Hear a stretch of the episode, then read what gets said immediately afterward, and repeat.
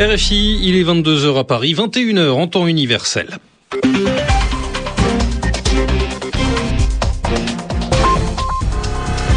Benoît de Solmignac. Bonsoir à tous, bienvenue dans le journal en français facile, une édition que je vous présente avec Bernard Najot. Bonsoir. Bonsoir Benoît. On commence avec les titres et la nouvelle idée de Bachar al-Assad. Le président syrien a annoncé des élections législatives le 7 mai prochain, alors que les violences continuent depuis un an dans son pays. La Côte d'Ivoire a un nouveau Premier ministre. Il s'agit de Jano Aoussou Kouadio. Il conserve son poste de ministre de la Justice.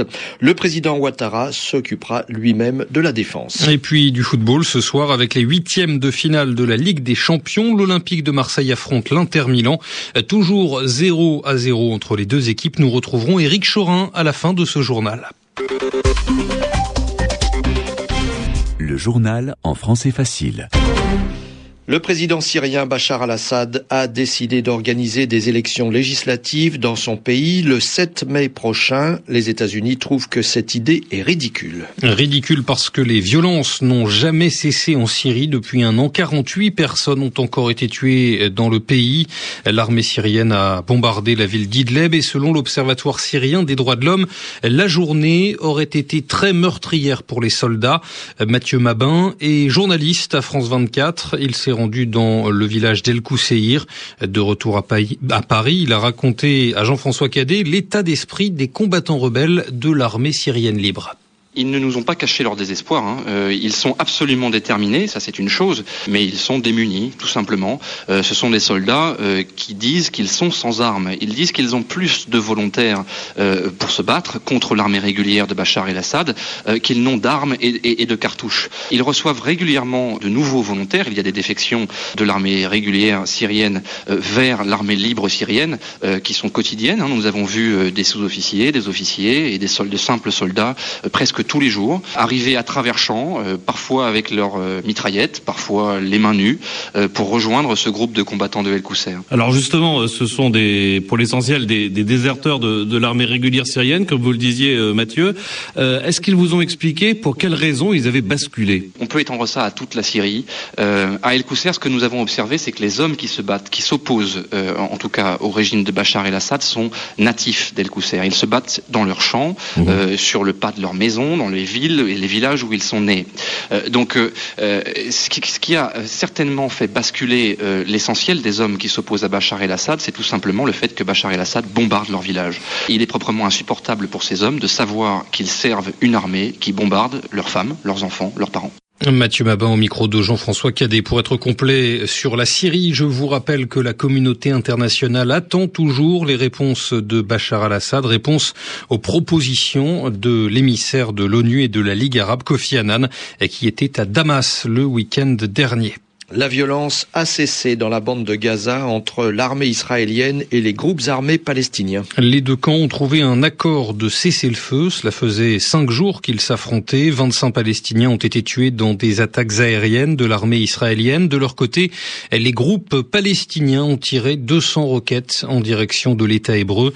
Tout avait commencé vendredi avec l'assassinat par l'armée israélienne d'un chef islamiste palestinien. En Côte d'Ivoire, le président Alassane Ouattara a choisi son nouveau Premier ministre. Il s'appelle Jano Aoussou Kouadio. Comme prévu, c'est donc un membre du PDCI, le parti de l'ancien président Henri Conan Bédier, qui prend la tête du gouvernement. Juste après sa nomination, Jano Aoussou Kouadio s'est exprimé devant la presse. Il a d'abord remercié beaucoup de monde. En ces moments bien précis, je suis plein d'émotions. Mes premières pensées vont à l'endroit du président Henri Conan Bédier, mon parrain politique. Je lui exprime ma profonde gratitude pour sa bienveillante attention à mon endroit, pour avoir conduit mes pas en politique. Je mesure l'ampleur de la tâche. Je mesure la portée politique de ce geste que le président Alassane Ouattara vient de poser à l'endroit de ma famille, la famille du RHDP, qui, hier, à Yamsoukro, a exprimé devant la nation entière sa cohésion, sa solidarité. Nous entendons marcher dans les pas des bâtisseurs de cette nation ivoirienne, notamment le président Félix Houphouët-Boigny, qui a tracé le chemin lumineux pour la Côte d'Ivoire le président Alassane Ouattara étant un de ses disciples, il est évident que nous ne pouvions qu'aller dans la continuité pour pouvoir aider la Côte d'Ivoire qui sort d'une crise qui a meurtri toutes les familles.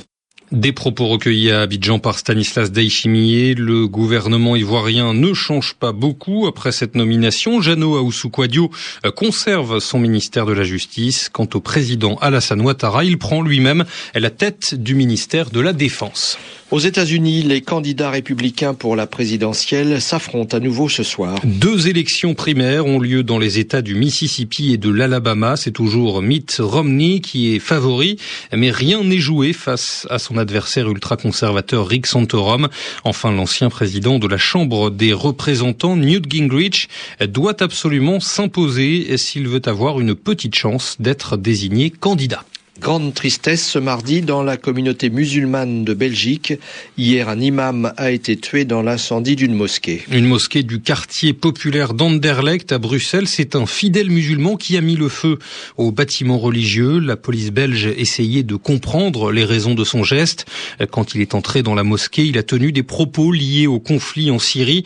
Selon ses dernières déclarations, il a affirmé vouloir faire peur aux chiites alors qu'il est lui-même sunnite, c'est-à-dire qu'il fait partie de l'autre grande branche de l'islam.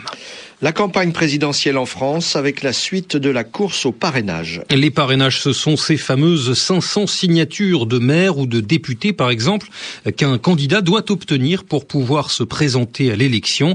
Il leur reste trois jours aux candidats pour euh, obtenir ces signatures. Trois candidats ont annoncé euh, avoir réussi à les réunir aujourd'hui. Nicolas Dupont-Aignan, Philippe Poutou et aussi Marine Le Pen, la présidente du Front National. Le parti d'extrême droite devrait donc être candidate. Elle a repris son discours traditionnel aujourd'hui, un discours dirigé contre les immigrés. Je refuse totalement les immigrés qui ne veulent pas reconnaître l'autorité du droit et de la culture française. La civilisation française est une alchimie splendide de nos arts, de nos lois, de nos lettres, de nos droits fondamentaux chèrement acquis, de nos croyances, de nos valeurs, de nos traditions, de nos habitudes, de nos mœurs, de nos codes, de notre mode de vie, et il faudrait maintenant tourner la page.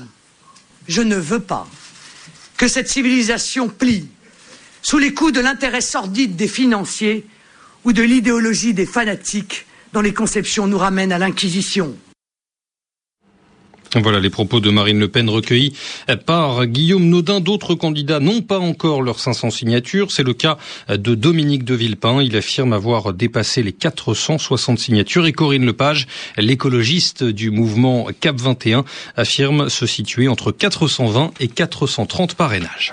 Les corps de sept victimes du naufrage du paquebot Concordia le 13 janvier dernier ont été identifiés. Les corps d'un jeune couple de Français, de deux Italiens et de trois Allemands ce sont les tests ADN, les tests génétiques qui ont permis ces identifications.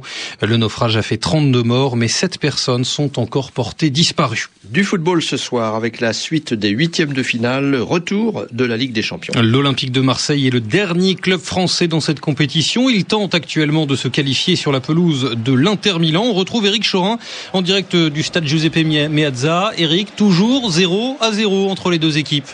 Et oui, pour l'instant, l'Olympique de Marseille tient sa qualification pour les quarts de finale grâce au but de la victoire au match aller, un but à zéro hein, euh, par André Ayou au stade Vélodrome. On joue euh, depuis 65 minutes il y a toujours 0 à 0 ici, au stade de Giuseppe Meazza euh, en première période. Pourtant, les plus belles occasions ont été pour les intéristes, mais à chaque fois, Mandanda a été là et depuis le début de la deuxième période, après un, un pressing marseillais intéressant en début de cette deuxième période, eh bien ce sont les intérêts qui reprennent un petit peu le contrôle du ballon depuis l'entrée en jeu de deux joueurs. On a besoin de 109 dans cette équipe de l'Inter. Pazzini et Obi sont entrés et depuis ils mettent un petit peu la pression et récupèrent des ballons notamment dans l'entrejeu pour essayer de presser les Marseillais. Mais on sent de l'impatience ici du côté du public italien. Pour l'instant, c'est Marseille qui est qualifié pour les quarts de finale de la Ligue des Champions. Merci Eric Chorin en direct du stade Giuseppe Meazza à Milan. Le deuxième match de la soirée oppose le Bayern Munich au FC balles. Il reste là aussi 25 minutes à jouer et le Bayern Munich mène, tenez-vous bien, 5 buts à 0 Bernard, c'est beaucoup. Ah, c'est pas mal. 22h10 à Paris, bonne soirée. Salut Benoît.